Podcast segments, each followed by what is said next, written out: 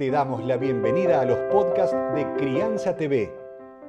Crianza TV es un canal que tiene la misión de dar conocimiento y crear conciencia.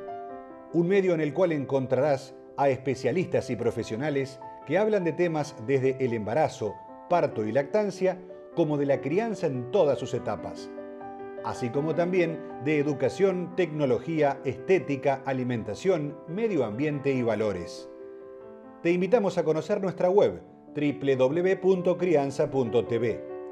Seguimos en todas las redes y canal de YouTube. Somos Crianza TV.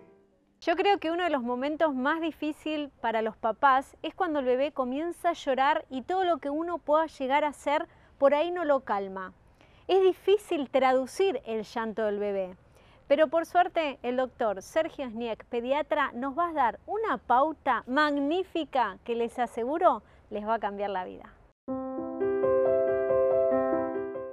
Es desesperante para cualquier papá que su bebé empiece a llorar y no sabemos cómo calmarlo.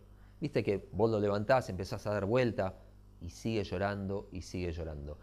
Es muy difícil interpretar el llanto del bebé, porque es como, imagínate que de repente va un chino a vivir a tu casa y no le entendés absolutamente nada, no hablan el mismo idioma.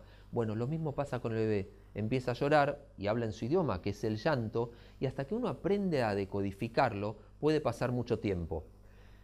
Un secreto, vos lo levantás y no se calma, lleváselo a la mamá y que se lo ponga a la teta, y de esa forma se calma, porque la teta en eso cura todo. Si le duele la panza, lo cura. Si tiene extraña a la mamá, lo va a curar. Si tiene gases y tiene cólicos y le duele la panza, también lo va a curar. Si no puede hacer caca, lo va a curar. Y si tiene hambre o sed, también lo va a curar.